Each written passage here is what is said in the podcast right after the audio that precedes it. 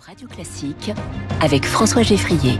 Au travail chaque matin sur Radio Classique à 7h moins le quart. Bonjour Quentin Périnel. Bonjour François Geffrier, bonjour à tous. Vous évoquez ce matin le meilleur ami de l'homme. Et eh oui François, au travail, parfois au travail, justement, certains salariés viennent accompagner, pas de leur moitié, même si évidemment certains travaillent dans la même entreprise que leur conjoint, ce qui pourrait d'ailleurs faire l'objet d'une prochaine chronique.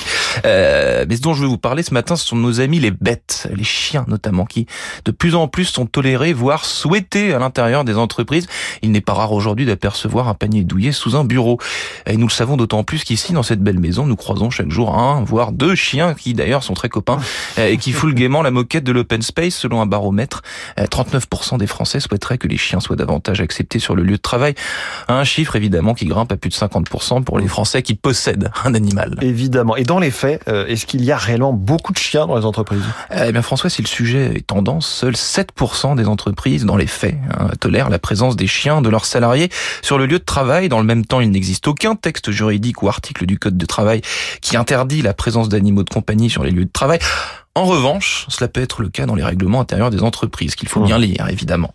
Parce qu'au-delà du côté sympathique et insolite de croiser des toutous dans l'open space, la réalité est plus compliquée. Pour des raisons de propreté évidentes, par exemple, il faut que le chien soit propre. Il faut aussi qu'il soit de bonne composition, qu'il ne passe pas son temps à aboyer et devienne ainsi un élément perturbateur. Le pire, le pire, scénario serait qu'il morde un de vos collègues et l'envoie à l'hôpital. Mais ne voyons pas le pire, François, restons positifs. Alors, quels critères sont essentiels, euh, Quentin, pour qu'un chien soit accepté dans une entreprise? Ah, Assurez-vous déjà que votre chien soit bien assuré, justement, sur votre lieu de travail, auprès de votre compagnie d'assurance. Euh, ensuite, avant de prendre la liberté d'emmener son chien au travail, il faut s'assurer que tout le monde soit d'accord. Il s'agit d'organiser un petit référendum corporel, si je puis parler ainsi. Hmm. Euh, si cela ne pose pas de problème, le chien doit ensuite faire ce qui pourrait s'apparenter à une période d'essai, hein, comme un vrai collaborateur, afin d'être certain que l'intéressé bah, soit en adéquation avec la culture d'entreprise.